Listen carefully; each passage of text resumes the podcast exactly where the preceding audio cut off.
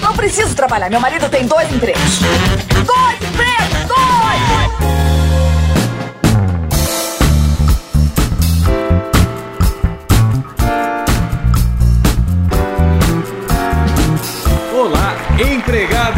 Desempregados da nossa grande nação brasileira! Começa mais um programa Dois Empregos. Eu sou o Klaus Aires e estou aqui, como sempre, com meu amigo Caio. Olá, Klaus, olá, queridos ouvintes, mais uma vez aqui reunidos e dessa vez, Klaus, para aquele programa que o povo gosta, que o povo pede e que o povo participa. Exatamente. Estamos falando do. Faz barulho aí! Eita! É isso aí, Caião. Hoje as histórias são dos nossos ouvintes. É, no programa passado a gente já fez só com histórias de ouvintes do Japão. Exato. E nesse programa a gente vai fazer aquele formato tradicional, né? Bem eclético. É, o, o programa passado era pra ser uma homenagem ao Japão, né, Klaus? Mas acabou que Acabou se convertendo numa esculhambação.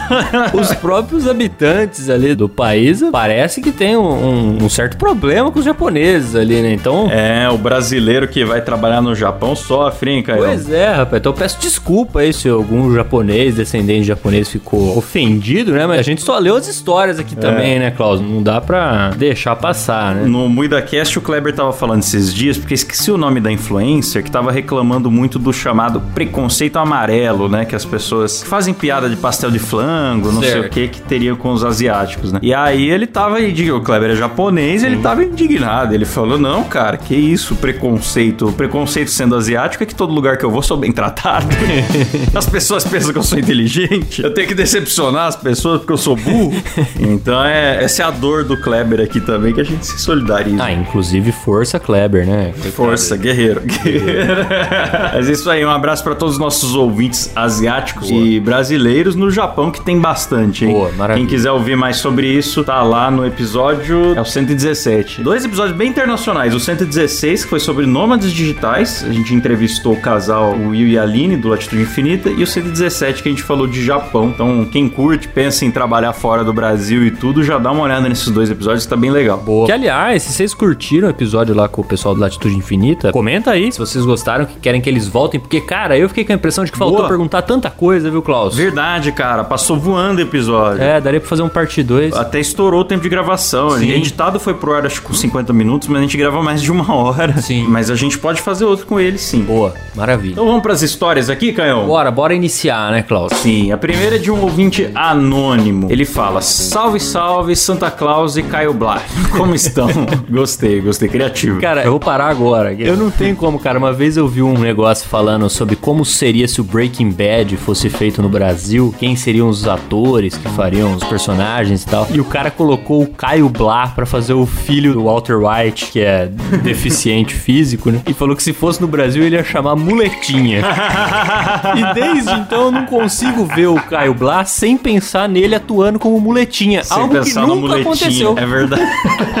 Cara, agora que você fala, é que agora ele tá barbudo, né? Sim, Mas sim. realmente ele mais novo ali poderia servir pra esse papel. É, isso já faz tempo. Realmente. Um abraço pro Caio Blá, hein? Queremos você aqui no Dois Empregos. Por favor. Bom, humildes saudações e ao rei da edição Silão. Queria compartilhar um fato que acabou de me ocorrer. Situando os ouvintes, sou psicólogo clínico. Paralelamente ao trabalho clínico particular, realizo palestras, oficinas terapêuticas e consultorias empresariais. A história que vou relatar engloba um último tipo de trabalho. Tudo começou três meses atrás, onde uma empresa da minha cidade solicitou um serviço de análise de clima e cultura em seus setores, alegando que os funcionários estavam abatidos, improdutivos e os casos de burnout estavam começando a ficar frequentes. Ih, rapaz, imagina a bomba que o nosso ouvinte teve que pegar ali, hein, cara? Não, é pelo menos a empresa percebeu isso, né? E É. foi fazer alguma coisa a respeito, porque a maioria não tá nem aí, não. Agora vou te falar, cara, a empresa, assim como a pessoa física, tende a procurar a ajuda do psicólogo na hora que já não tá saindo da Ah, sim, cama. isso é verdade. Então eu já espero uma grande bomba aqui nessa história. Aí ele fala que prontamente me disponibilizei, combinei como seria feito o serviço e o valor e comecei. Entre observações de rotina e cotidiano do local de trabalho, aplicação de testes, entrevistas com funcionários e líderes do setor, levei mais ou menos duas semanas para obter as informações que precisava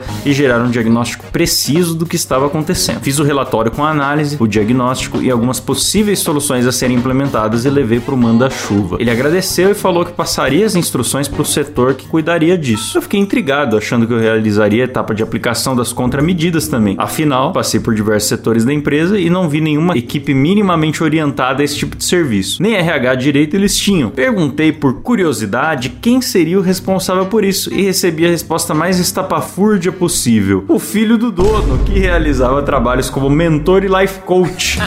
seria o responsável. Maravilhoso. Eita, Maravilhoso. Para fazer o diagnóstico, a life coachetagem dele não era eficaz, não né? Mas para aplicar o diagnóstico, ele foi escolhido ali. Os caras contrataram o cara, o cara fez a análise, fez o diagnóstico e aí, enfim, depois deram um tapinha nas costas dele e falaram muito obrigado. A gente retoma daqui para frente. Quem vai ser o responsável? O RH, o psicólogo da empresa? Não, um filho do dono que é coach.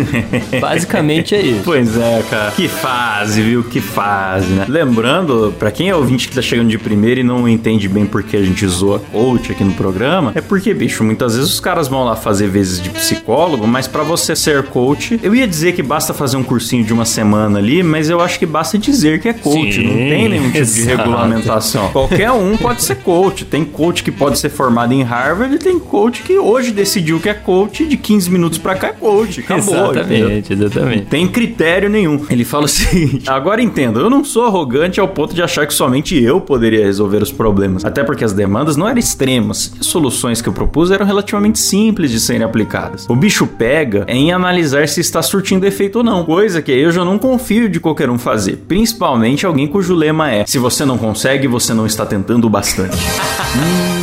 Rapaz, hein? Esse deve fazer um sucesso no LinkedIn, hein, Caio? Puta que pariu. Deve ter bastante seguidor lá. Deve angariar curtida pra cacete um cara desse. Que maravilha. Deve ser a típica pessoa que derruba uma empada no chão e tira uma lição de vida maravilhosa. Exato. Não, eu adoro quando as pessoas reduzem a parada a uma frase simples, tá ligado? Então, se você não consegue, é. é porque você não tá tentando bastante. Porra, quer dizer que não tem nenhuma nuance, né? É simples assim, né? Eu tinha um professor, cara, curso de marketing, ele fazia esses treinamentos de equipe de vendas, né? E ele falava assim: se um cliente entrou na sua loja e não comprou nada, você é um incompetente. Eu falo, pô, mas não é possível isso, um pensamento desse. Quantas mil vezes eu já entrei numa loja tendo certeza absoluta de que eu não ia comprar nada e de fato não comprei? Sim. Todo mundo faz isso, tá ligado? Então, porra, eu odeio quando Sim. as pessoas reduzem a parada, sabe? Num ponto de fazer você se sentir mal. Ao contrário, se você entra numa loja sem intenção de comprar e ninguém ninguém te encher o saco, boa chance que você volte naquela é, loja e um dia acabe comprando. A pior coisa é vendedor sufocante, cara. Você se sente vigiado, você já mete o pé, né? Inferno, inferno. E a pataquada motivacional que eu mais gosto, assim, de frases, né, reducionistas, é uma que são três palavras. Sonhe, então faça. Eu adoro essa frase, cara. Porque assim, ah, pô, né? Se eu soubesse que era assim, já tinha feito há muito tempo. Eu achei que eu tinha que sonhar e depois maratonar Grey's Anatomy na Netflix e as coisas iam acontecer. Mas não, tem que fazer fazer também. Sim, maravilhoso. Tá aí uma bela colchetada aí pra nós. Ele continua aqui. Porra, brother, quase tive um AVC quando eu vi esse post no perfil do cara. O maluco acha que burnout ou doença mental é piada. Mas enfim, eu não falei nada, aceitei meu pagamento e fui-me embora. Passados três meses, mais precisamente ontem, recebo uma ligação da empresa pedindo que eu desse uma passada lá para uma conversa. Fiquei curioso e fui lá. Só para descobrir que não só minhas orientações não haviam sido seguidas, mas como a situação estava muito pior. Mais mais casos de burnout, acidentes de trabalho graves e brigas tinham se tornado a nova realidade do ambiente. Ah, mas quem diria? Quem poderia adivinhar que isso ia acontecer, Klaus? Pois é, rapaz. Quem diria pegar uma empresa que tá com uma crise e passar pra um cara do discurso motivacional para resolver é. ia gerar mais problema. Aí ele fala aqui: perguntei o que tinha acontecido e descobri o óbvio. O coach só fez merda. Constrangeu funcionários, promoveu competição desleal como forma de, aspas, atiçar para a ambição. Um show de horrores. Ouvi dizer até que ele tá sendo processado. Pô, essa notícia me deixa feliz. Resumo da ópera. Vou ter que fazer uma nova avaliação e já iniciar um trabalho de contingência para essa churrasqueira controle remoto que virou essa empresa. A parte boa é que serei muitíssimo bem pago. Porra, cara. Boa, boa, parabéns. Pô, agora eu gostei, bicho. Agora eu gostei. Pô, ele vai ter um trabalho difícil pela frente? Vai ter um trabalho difícil pela frente. Mas esse é o trabalho dele também, né? É. E agora ele vai ser bem pago, cara. Então eu já sugiro a ele, sugiro a ele como ideia aqui, instalar esse pacote, né? Então quando uma empresa procurar ele, você já oferece esse pacote. Ó, eu vou, faço a análise, dou o diagnóstico, em seguida eu coloco um coach para fazer a situação piorar e em seguida eu volto para ganhar mais dinheiro e consertar de vez o que tava fudido. Esse pacote seria o ideal para ele, porque ele ganharia muito mais dinheiro e prestígio, né? Pois é. Aliás, cara, é, tem uma definição do que, que é positividade tóxica que falam, né? Que eu achei aqui na internet mesmo, no Google, né? No, no Doutor Google, que fala tudo que vale a pena na vida é conquistado através da superação da experiência negativa associada. Qualquer tentativa de escapar do negativo, evitá-lo ou anulá-lo e silenciá-lo apenas sai pela culatra. Ou seja, você acaba reprimindo aí esse negócio de se olhar no espelho e ser feliz o tempo todo e, e atingir os sonhos e ser o máximo de si, você acaba, em vez de validar a esperança em melhorar lá os processos, você acaba só empurrando os problemas para debaixo do tapete, né? Eu sou contra a positividade, viu, Klaus? Pois é. Inclusive, ele termina a história falando isso daqui mesmo. Ele fala assim: enfim, se cuidem, pessoal, e fiquem longe dessa história de motivação e gratidão. Até logo. Maravilhoso, maravilhoso. Eu gosto, viu, cara, quando vem histórias de psicólogos aqui, viu, Klaus? Inclusive, eu sei que, pô, é um assunto complicado, né? Psicólogo geralmente não pode falar do próprio trabalho, né? Mas, pô, de uma forma meio anônima aí, mande pra nós, pô. É sempre legal a gente ouvir essas histórias aí, ver como é que é o trabalho desses caras. E se for treta com coach, melhor ainda. É isso mesmo. Inclusive, Caião, é o seguinte: nós temos vários episódios que a gente fala especificamente desse tema: motivação, guru, coaches polêmicos e tal. A gente tem o 58, profissão guru, o 44, como ter motivação no trabalho, o 81, que é profissão guru, parte 2, e tem também o 72, que é nosso episódio sobre a série Ruptura. Boa. Que aliás vem aí Gurus parte 3, não sei quando, né, Klaus? Mas já estamos de olho é. nessa pauta aí, que é uma pauta que demanda um pouquinho mais de pesquisa, né? Pra gente não falar as bobagens que a gente tá acostumado a falar aqui. Mas em breve, hein? Em breve, Gurus parte 3, hein? Pois é, Caio, até porque a gente tem que pesquisar bem essa pauta, porque a gente às vezes acaba até comentando crimes que são Exato. cometidos, né, por Exatamente. alguns desses gurus aí do enriquecimento milagroso, da alta performance, não sei o que. Exatamente. Então não, não dá pra gente falar sem pesquisar, mas a gente vai trazer uma pautinha legal aí em Em breve. breve. Maravilha. Vamos pra próxima aqui então, Klaus. E quem mandou foi mais uma vez um ouvinte anônimo. Ele disse o seguinte: Opa, salve Bebeto e Romário. adorei essa, adorei.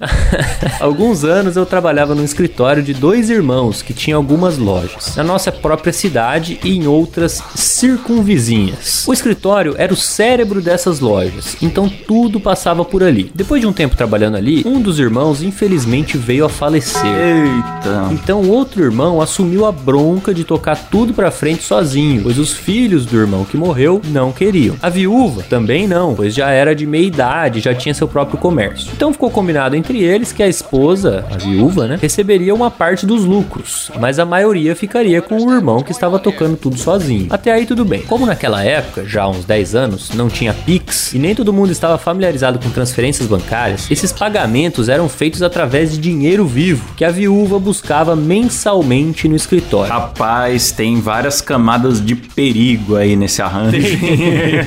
que eu já consigo pensar em alguns problemas possíveis. Conflito, né? Da pessoa falar, não, você não me pagou, não, algo assim. Sim. Ou mesmo simplesmente você pensar numa viúva sozinha na rua com grandes volumes de Exato. dinheiro, né? Voltando no dia certo do mês ali. Exato, exatamente. Perigo alguém marcar essa dona, né? É, se alguém fica sabendo que isso é frequente ainda, né, cara? Aí fica avisado. Ele fala: normalmente ficava eu, o dono e um outro irmão mais novo do dono no escritório. Esse irmão mais novo não batia muito bem da cabeça e não fazia quase nada de útil para falar a verdade. Uma vez, esse irmão mais novo foi até internado no hospital psiquiátrico, pois pegou um Eita. facão dizendo que ia matar todo mundo, pois estavam espionando ele. Às vezes tinham até umas manias de perseguições absurdas. É, cara, puta, aí entra naquilo que a gente falou já uns episódios atrás aí, né? Esquizofrenia, com Uma certeza. esquizofrenia, Tá é. dando diagnóstico aqui, né, Klaus? É, aqui a gente. Melhor lugar que você pode se diagnosticar de problema psiquiátrico é num podcast, Com né? certeza.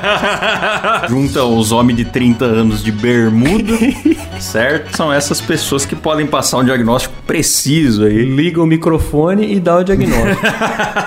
É isso aí. Aí ele fala, mas tirando esses detalhes, até que nos dávamos bem. Ah, que bom que, né, quando ele não tava com o facão na mão ameaçando de morte, você tá tudo certo, que bom. Tudo tranquilo. Enfim, pulando uns dois anos da morte desse irmão que era sócio, em um belo dia de pagamento para a viúva, estava eu e o irmão Dodói da cabeça no escritório. Quando de repente chega uma amiga da família deles, que há tempos não se viam, pois a mesma estava fora do país. E eles começaram a conversar, o irmão Dodói e a visita. Eis que surgem as perguntas: como tá o fulano? Como tá a ciclana? E como tá o irmão que morreu, mas ela não sabia que ele tinha morrido? Então o irmão problemático, sem graça de dizer que o outro irmão tinha morrido, respondeu: Ah, o fulano tá muito bem, graças a Deus.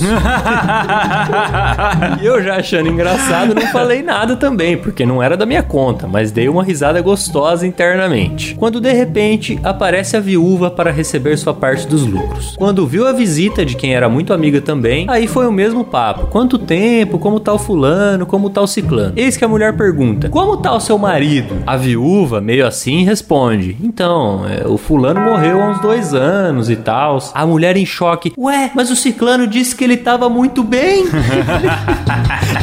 Ele diz muitas coisas, né? Não podemos levar tudo a sério. É, então, aí faltou pra ela a percepção de que ele era dodói, né, Klaus? É. Que é aquilo que a gente falou, que nem sempre você percebe que você tá conversando com o louco, né? Exato. Aliás, na maioria das vezes você demora pra perceber, então... Exato. Enfim, eu por dentro já morrendo de rir da situação, a viúva sem entender nada, a mulher sem entender também, e o irmão Dodói com cara de constrangimento. Daí que elas perguntaram pro cara por que que ele falou o que ele falou. Do alto da sabedoria, o maluco responde: E tem como estar melhor do que tá no céu? Esse mundo aqui não tá fácil, não. Olha, cara, esse cara não é tão maluco assim, não. ele tem Isso um aqui ponto, realmente foi. Ele tem um ponto. É, isso aqui ele tava cheio de razão, bicho. Aí ele pega a sua pasta e sai do escritório sem falar mais nada. Todo mundo fica. Ele colocou um monte de ponto de interrogação aqui. Todo mundo ficou com cara de roda de carroça, cara. Exato. Perplexo. O que, que tá acontecendo aqui, bicho? Eu finjo que vou no banheiro por não aguentar mais segurar a risada. Depois volto, faço o pagamento da viúva e o dia corre normal. Quando o irmão Dodói volta, eu questiono por que dele ter falado que tava tudo bem com o irmão dele, que havia morrido. E ele confirma o que eu tinha pensado. Eu não gosto de ficar falando que os outros morreram. é falta de educação, né, Klaus? É, isso é. Falar que o morto tá morto é foda. É melhor não falar, tá aí um bom conselho, né? Esconda todas as mortes que você tiver conhecimento aí, esconde, fala que a pessoa tá muito bem. Inclusive, encoraja as pessoas a ir lá na casa visitar, tomar um café. né? Ai, que fácil. Foi assim que começou a onda do Elvis não morreu, né, Klaus? Alguém não aceitou, não quis falar que o Elvis morreu e até hoje o pessoal fala que ele não morreu. Michael Jackson tem isso também, né? Porque eu tenho, todo mundo sabe, eu tenho medo do Michael Jackson. Não, não, não, não, não, não, não. Eu tenho medo de Michael Jackson, na verdade, porque tem várias espécies, né? Sofro com isso, viu, Klaus? Porque já pensou se volta o Michael Jackson, ressurge, né? Já houve boato dele tá no Brasil, inclusive. Então, cara, isso que eu fico impressionado. Todo mundo que não morreu, que supostamente tá morto, mas não morreu, tem essa história que veio pro Brasil. Tem. Eu acho que o cara que ele forja a própria morte dele, o Brasil deve ser um excelente ponto turístico pra você se esconder quando você falsifica sua própria morte, cara. Pode ser. Porque o pessoal fala, ah, Elvis não morreu e tá aqui. Paul McCartney não morreu e tava aqui. Paul McCartney é ao contrário, Cláudio. Oi? O Paul McCartney, ele não morreu, mas o pessoal fala que ele morreu e foi substituído por um É. sósia. E foi- é verdade, que morreu e foi substituído. Mas assim, todo mundo que teve uma falsa morte Tem, rola esse boato. Ah, e tava morando no Brasil, na cidade do interior do Brasil. Você falou aí, é verdade, o Hitler tem isso, né? Falaram já do Brasil e da Argentina. Tem, né? tem um historiador que defende isso e ele dá até nome, ó. Tem um senhor que morava aqui, tinha sotaque alemão e ele era recluso e não sei o que. Aí o cara acha que Cara, o maluco era Hitler, tá ligado? Olha, eu vou falar pra você, Klaus. Eu não sou muito da teoria da conspiração, não, né? Dá pra dizer aí que quase todas não me pegam, né? Mas tem algumas que eu torço pra ser verdade. E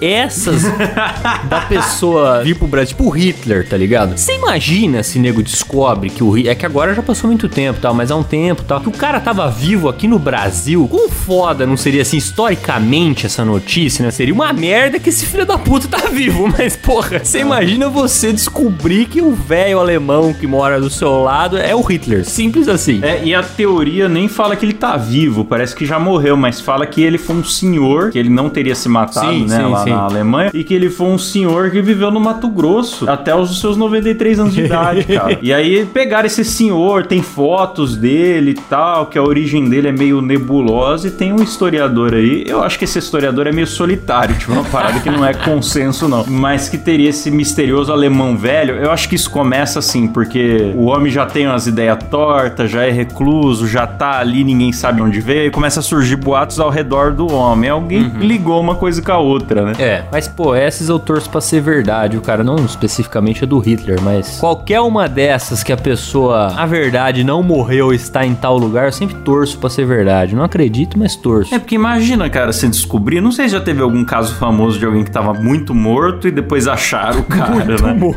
É, muito morto, assim. Velório, muito público, tá ligado? Figurado. Ah, eu acho que não teve, não. Eu acho que não teve, hein? Tá na hora de ter, hein? Tá mais do que na hora. É o que eu tô falando. Tem cara. muita coisa louca acontecendo no mundo, é OVNI, é inteligência artificial, é, É, não pô. sei o que, e até agora nenhum morto voltou. Eu tô esperando. Sim, eu tô cansado disso, porque são vários que têm essas teorias e até agora nenhuma se confirmou, tá ligado? E pô, pode até ser um cara menos famoso, não precisa ser o Michael Jackson, tá ligado? Mas alguém mais ou menos famoso aí que passou por É, isso. o único morto que voltou foi a Minkader. É, pronto. Já teve sim. A Minkader, sim. A Record matou ele e ele. Que isso? Tô aqui. Tô aqui. Apareceu um sorrisão de orelha a orelha. Uma pena que durou pouco, né? É. Poderia ter passado um dia, pelo menos, com essa notícia rodando. aí, porra, seria sensacional. Ai, ai, maravilha. Mas é isso aí. Um abraço então aí pro nosso ouvinte. Foi anônimo não? Foi anônimo. Foi anônimo. Pro nosso ouvinte anônimo. Aí um abraço pra você. E que bom que ele teve a presença de espírito de não corrigir. Sim. De esperar os desdobramentos ali e Perfeito. poder mandar essa história maravilhosa pra Perfeito. gente. A próxima história aqui é da Pamela. Ela fala: Olá, Cláudio e Cássio. Tudo bem com vocês? Meu nome é Pamela e hoje eu vou contar de quando a minha ex-futura chefe, ex-futura chefe, teve ciúme de mim. Vamos ver.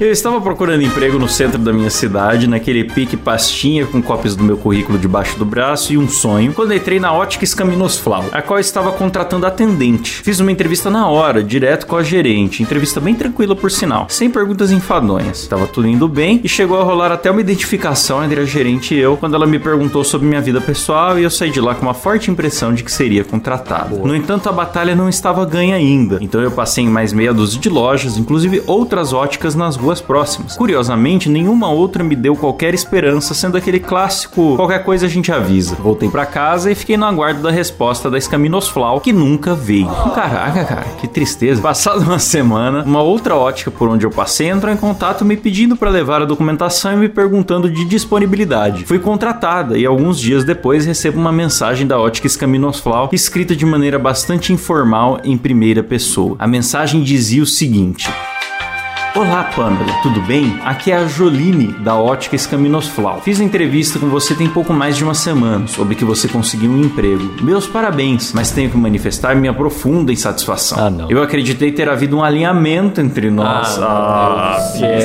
Ah, não, cara. A pessoa dá um vácuo de uma semana e alguém tá precisando de emprego. Não sei nem por onde começar. Isso não é possível. Ou a Joline nunca teve que pagar a conta de luz, entendeu? Nunca teve um boleto vencendo dia 10 e dia 9 ainda não tava com dinheiro em conta pensando, nossa, como é que eu vou fazer? Só pode ser isso. Sabe quando você tem que fazer esses arranjos? Ah, eu vou ter que pedir emprestado pra minha irmã. Sim. Pra ver se dia 15 eu recebo outro e tiro dali pra pôr aqui. Cara, que brasileiro que nunca teve que fazer um arranjo desse é. pra julgar a pessoa que tá atrás de ganhar dinheiro e não pôde esperar uma semana sentada, né? Cara, isso aqui é bizarro porque ela pressupõe que a relação de trabalho é como se fosse uma relação amorosa, tá ligado? É. Parem de pensar que trabalho é namoro, meu amigo. Você não tá namorando com a empresa, você não tá casando com a empresa, você tá trabalhando pra ganhar dinheiro e sustentar você e sua família, tá ligado? Mas, ô Caio, nem no encontro romântico não é de consenso geral que no primeiro encontro a pessoa já exclua todos os outros contadinhos. Exatamente. Tem pessoas que são assim, não, eu tô sendo uma pessoa que já parou na hora, tal, é um por vez. Mas tem pessoas que têm contatinhos e quando você acaba de conhecer uma pessoa, se você não perguntar pra ela qual é a dela, você não tem como saber. Que dirá numa entrevista de emprego, cara? É um absurdo isso. A pessoa tá completamente deslocada da realidade, cara. Que que é isso? Só pode ser a dona da ótica É. que herdou a ótica do pai ou da mãe, nunca teve que procurar um emprego na vida, porque não é possível um negócio desse. É, cara, a pessoa acha que a ouvinte, a Pamela, devia uma espécie de fidelidade não remunerada por tempo indeterminado. Sim, ali. sendo que nunca sequer combinaram isso. Se tivesse falado assim, ó, eu te ligo dia 15 pra dar uma resposta, de repente dava pra dar uma colher de chá, né? É, não, se a pessoa falar assim, ó, eu tô apertado aqui, tô demitindo uns funcionários e tal, mas daqui duas semanas eu vou chamar você pra te contratar. Pô, aí beleza. Aí ela podia até pesar na cabeça dela, falar, pô, será que eu espero essas duas semanas? Será que eu ligo lá e falo, ó, recebi outra proposta, o que que eu faço e tal? Beleza. Mas, porra, não teve nem isso e a pessoa tá cobrando a outra. Que que é isso, cara? É de uma carência que me deixa indignado isso. Que cara. feio, né? Concordo com você, Caio. Absolutamente lamentável. E não para por aí, né? Não, não para por aqui. Soube que você conseguiu emprego, meus parabéns, mas tenho que manifestar minha profunda insatisfação. Eu acreditei ter havido um alinhamento entre nós. Acreditei que sua história seria aqui conosco, mas parece que não. Tem um ar dramático na história, né? pariu. Nossa senhora. Acreditei que sua história seria aqui, na ótica escaminosflanosco, mas parece que não. E apesar de decepcionada, eu não a culpo. Foi erro meu acreditar que você estaria mais preocupada com o emprego do que com propósito em comum. Nossa propósito em comum. Dona, você vende óculos, dona. O seu negócio é vender óculos. Você não tá contratando uma ONG que vai salvar vidas na África, não. É, ó, você vende óculos. Enfim, desejo tudo de bom pra você, mesmo que nossos caminhos não se cruzem. Puta que nossa, cara, cara, é um- olha, mas você escapou de uma, É hein? isso que eu ia falar. Imagina trabalhar pra essa infeliz, hein? Nossa, Cara, Cara, velho. foi a melhor coisa que aconteceu. Esse discursinho passivo-agressivo. Ah, vai se fuder. É, nossa, cara, deve ser uma pessoa manipuladora, insuportável. O dia que você fosse complementar a renda vendendo um catálogo da Natura, já ia falar, ah, mas eu achei que você estava feliz Sim. com seu emprego aqui, já tá se dedicando a outras coisas. E assim, invasiva, questionar tudo. Nossa, que bom. Daquelas pessoas que quando você resolve sair da empresa, Klaus, ela dá um jeito de te fuder. É. Atrasa a documentação, sujar a sua carteira. É desse tipo de gente aí, cara. Aham. Então, puta, a melhor coisa foi você nunca ter, de fato, concretizado essa parceria comercial com essa pessoa. Puta que pariu. Acho que eu nunca fiquei tão puto com uma história aqui, viu, Klaus? Tô muito puto com essa história. É, emputecedor mesmo, cara, porque essa ótica deve ser o lugar mais insuportável do mundo, velho. Depois eu vou pedir pra Pamela, que ela escondeu o nome da ótica aqui, mandar pra gente, que é pra gente já passar longe, ter certeza que nunca vou mandar fazer um óculos lá, que vai que eu mando fazer o óculos de grau lá e eu escuro em outra ótica, ela me manda um textão. Nossa, nossa.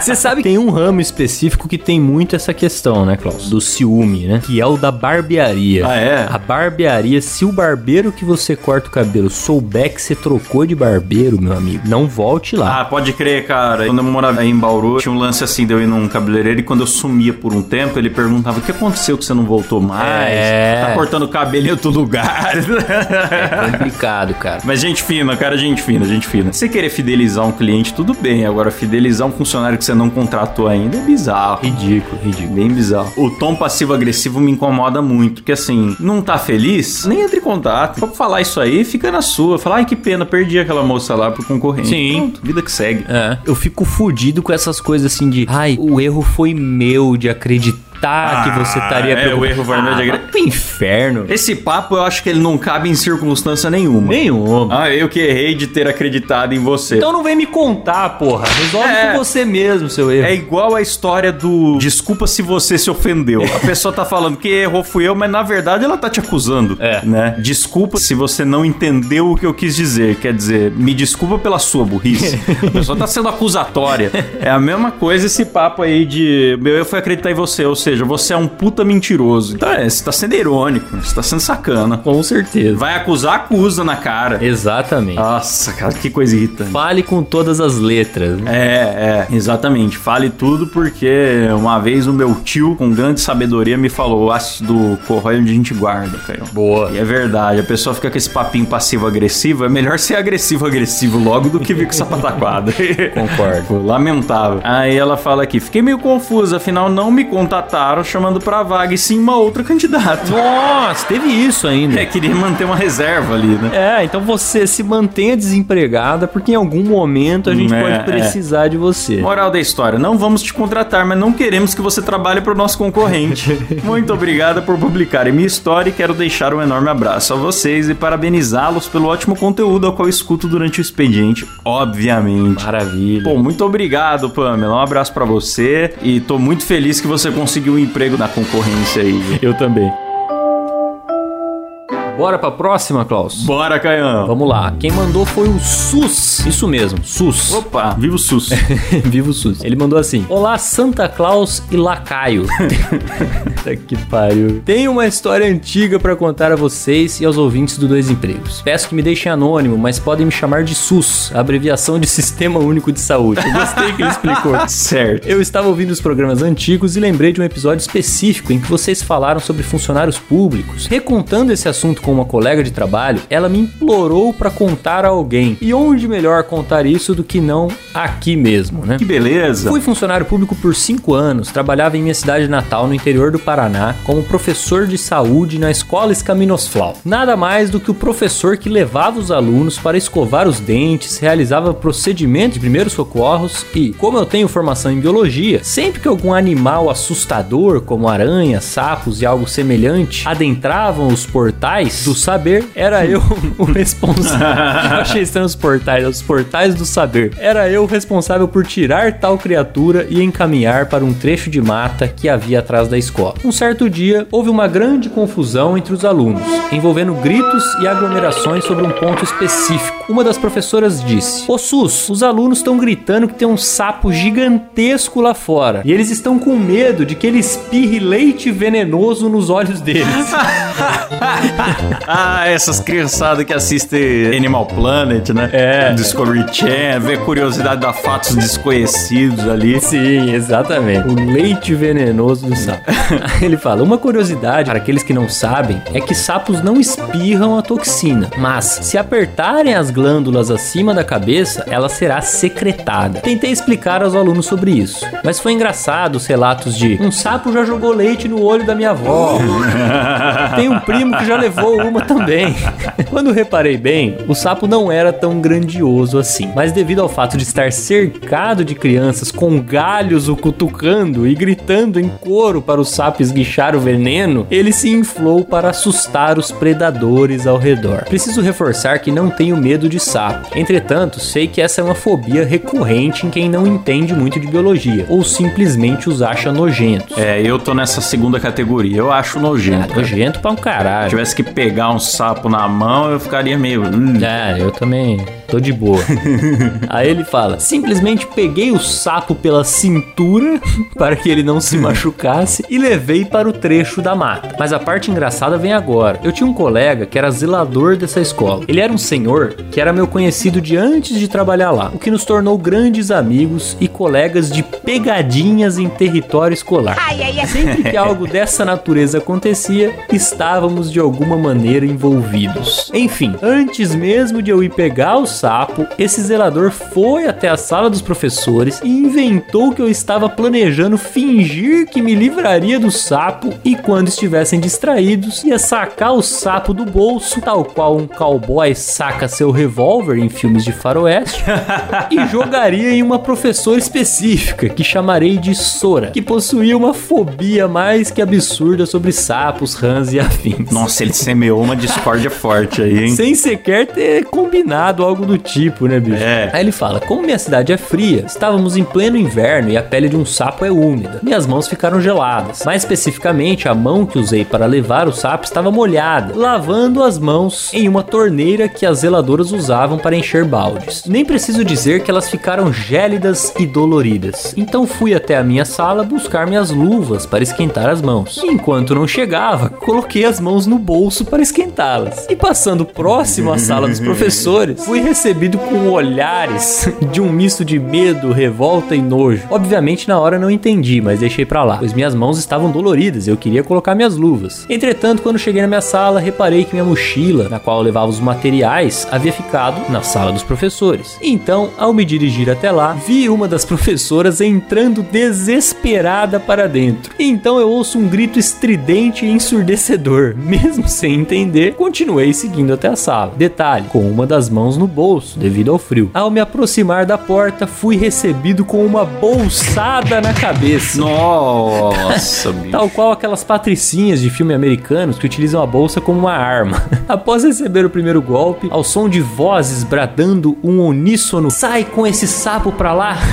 Reparei que a agressora se tratava da Sora, que no desespero Meu Deus, bicho. no desespero de que eu ia jogar um anuro diretamente em sua cara, se muniu de uma bolsa e partiu para agressão física. eu, após receber a primeira bolsada, obviamente, por instinto, tirei a mão do bolso para proteger o rosto. Cara, imagina a cena, bicho. Eu vou até anotar, porque isso tem que ser capa do episódio, hein?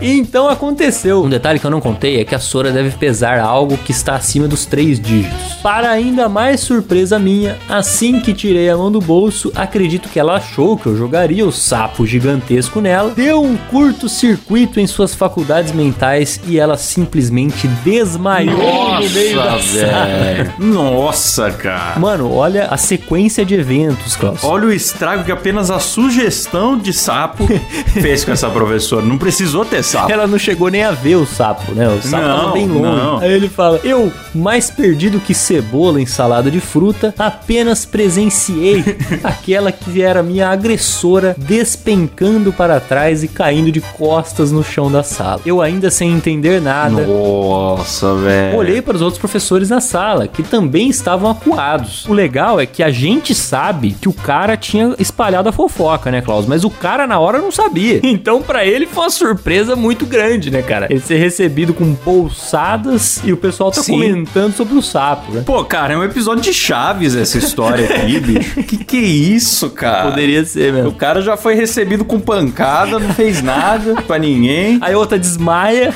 É, nossa, cara, esse zelador aí é totalmente chiquinha das ideias, bicho. Aprontou ali uma. Aí ele fala: Eu ainda sem entender nada, olhei para os outros professores na sala, que também estavam acuados, e olhando com uma cara de pavor absoluto. Questionando o que houve, ouvi o relato dos professores sobre o que o zelador havia inventado. Detalhe que, como eu era brigadista, eu ainda tive que socorrer a Sora desmaiada. Eita! que quando acordou tremia de medo, enquanto chamei o próprio zelador para contar que tudo não passou de uma Sérgio malandrada da parte dele. Pô, cara, isso é mais uma prova de que nenhuma boa ação fica sem punição, hein? Porque ele foi lá, se deu o trabalho de pegar o sapo, jogar no mato, no fim apanhou e foi acusado de promover o caos dentro da escola, né? É, porque numa dessa vai ter gente que vai achar que ele realmente planejou isso daí, tá ligado? É, pra mulher que acorda sendo socorrida por ele e ele explicando: não, não, era zoeira, não tinha sapo nenhum, parece que é um migué. Sim, pra ela ficar bem. né? Parece que ele tá dando migué depois, é. Exatamente. E ele, como brigadista, ainda teve que socorrer ela. Aí ele fala: Por muitas coincidências, eu fiquei como vilão dessa história. Ah lá. Mas tive minha Claro. vingança em uma história que ficará para um próximo programa. Acompanho o Carne Moída há muito tempo e, consequentemente, Moída Cast. E ouvindo eles, cheguei até vocês. Boa! Escrevo tudo isso enquanto realizo a famosa cagada remunerada. Pô, parabéns. Utilizou seu tempo Opa. duplamente bem, né? Que foi sendo remunerado e exatamente. também mandando história aqui pra gente. né? Continuem com Exatamente. esse podcast maravilhoso que me ensinou coisas boas, como uma verdade absoluta que só reparei depois de ouvir vocês. Ah lá, Klaus. Nenhuma boa ação fica sem punição. é isso, Caio. E outra, viu? Nós tivemos essas polêmicas graves aí de ameaças de massacres nas escolas. Sim. Pô, bicho, se a escola não tá preparada pra um sapo, cara, a escola colapsou, colapsou, cara. Como é que vai lidar com ameaça de agressão? Fala pra mim. a escola rachou no meio, né? Por causa de um sapo. Sim, cara, É. sim, cara. Virou um deus dos acuda ainda. Se não tivesse esse cara que é brigadista, esse dia não tinha tido nem aula. Iam ter mandado todo mundo pra casa, evacuado a escola, entendeu? Deixado o sapo se tornar o dono da escola. É, e se essa história sai do controle, é possível que esse cara até fosse mandado embora, viu, Klaus? Pois é, cara. Ainda bem que tinha o SUS ali. Ah, o Se não SUS, o SUS sempre pra- salva, né, Klaus?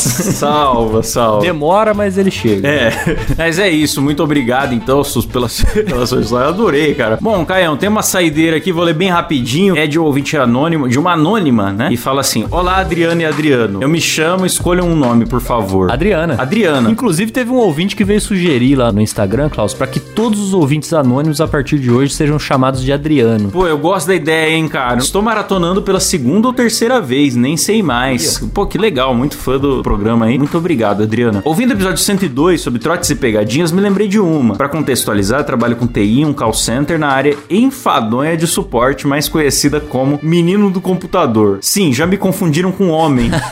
Só porque é do TI, né? É, porque é o cargo, né, cara? É o cargo de menino do computador. Não importa se é Sim. homem, mulher. Foi só você chegar que voltou a funcionar. Pode arrumar a impressora? O ar-condicionado tá muito frio. A lista é infinita. Tivemos na equipe um novato que logo apelidamos carinhosamente de Detona Ralph. Não só por se parecer com ele, mas por detonar tudo por onde passava. Depois de algumas semanas na empresa, um dos mais antigos da equipe, meio surdo, ele já surdo de um ouvido só por causa de um acidente de carro na O infância. apelido dele era meio surdo. Que um rádio acertou a cabeça dele. Tá, merda. Caraca, cara, que coisa inusitada. Resolveu que esse era o escolhido para uma pegadinha, que se tratava de pedir que o Detona buscasse para a empresa um cabo wireless. e lá foi nosso herói sem capa que perguntou para algumas pessoas da equipe que disseram: putz, melhor falar com o supervisor. Mas como o maior zoeiro de todos, o supervisor entrou na pira, disse que estava no almoxerifado e que precisava urgente. E chegando lá, o mandaram pro pessoal de redes, que por sua vez mandaram falar com o gerente de redes. O cara rodou a empresa. velho. Atrás de um cabo wireless, velho. Marido da atual responsável pelo almoxerifado, mas que não sabia de nada. E que ouviu atentamente ficou observando perplexo a solicitação do jovem sem entender nada. Porém, como um bom palestrante que é, o gerente deu uma hora de explicação do motivo de não ser possível existir um cabo wireless. Ele foi parar justamente no palestrinha, Klaus. Esse foi o problema. No palestrinha, cara. Ele bateu de todos os lados e pingou no palestrinha, cara. Nosso pequeno grande menino voltou derrotado ao supervisor que ria muito junto com o doido que começou a pegadinha. Ele foi ganhador do prêmio HD de ouro daquele ano e contamos até hoje essa história e várias outras que ele protagonizou. Ele é uma lenda viva. O próprio Detona Ralph Wi-Fi, que, que em outro caso teve a destreza de reclamar de um serviço mal feito para o supervisor sem lembrar que foi ele próprio quem fez. Que personagem. Em breve mando mais histórias, pois o que não falta em call center e em TI é gente maluca. Pô, adoramos. Pô, que maravilha. Obrigado, Adriana, pela sua história. E fico muito feliz com esse tipo de pegadinha. Ouçam lá o episódio, pô. A gente tem inúmeras pegadinhas, muitas sendo de pegar objetos como martelo de vidro, Sim. engarrafar faísca. Pô, cara, eu adoro demais. Eu adoro demais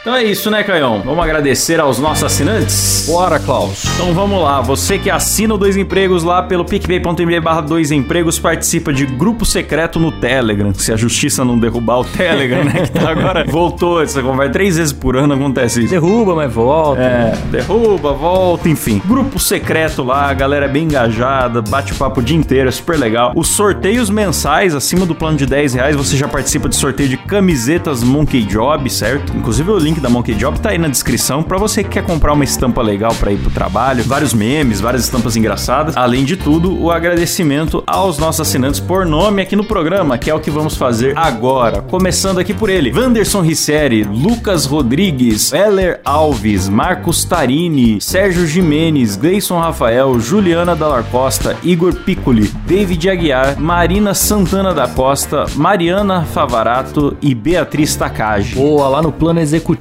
Klaus, que ganha aqui o meu beijo na boca por áudio tem eles: Arthur Fazol Cruz, Lucas Nunes, José Alberto Crescim, Daniel Schneider da Luz, Luiz Fernando Rodrigues, Gabriel Medeiros, Jefferson Feitosa, Luiz Eduardo do Nascimento, Ari Castilho, Tiago Pereira, Ricardo Oliveira, Raquel Pereira de Oliveira, Jaisu Guilherme, Misael de Castro, Leonardo Barbosa, Vitor Lourenço, Mariana Doca, Vinícius Samuel dos Santos, Ítalo Pérez, Arthur Guedes Teixeira, João Vitor Carvalho Alves, Guilherme Garcia Ferreira, Ferraz, Thiago Cruz, Luiz Henrique Rodrigues, Benhur Brião, Guilherme Monteiro, Laís Milani, Jéssica Pamplona, Letícia Torres e Melissa Braciac. E lá no nosso plano VIP, que ganha efeitos sonoros de sapo escolhidos a dedo pelo DJ Cacilão, Eu só ferro a vida do Silas nessa parte aqui.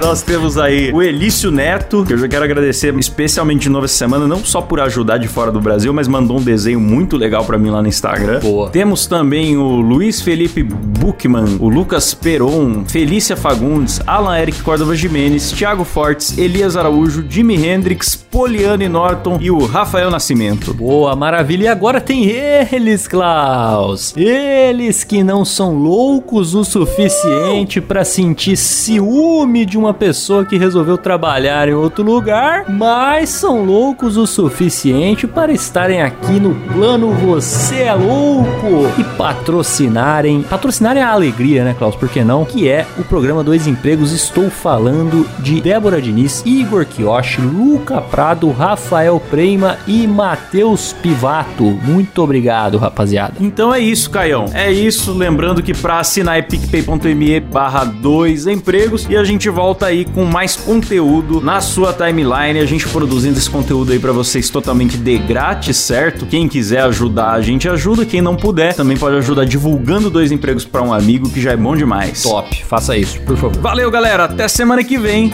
Falou. Tchau. Falou.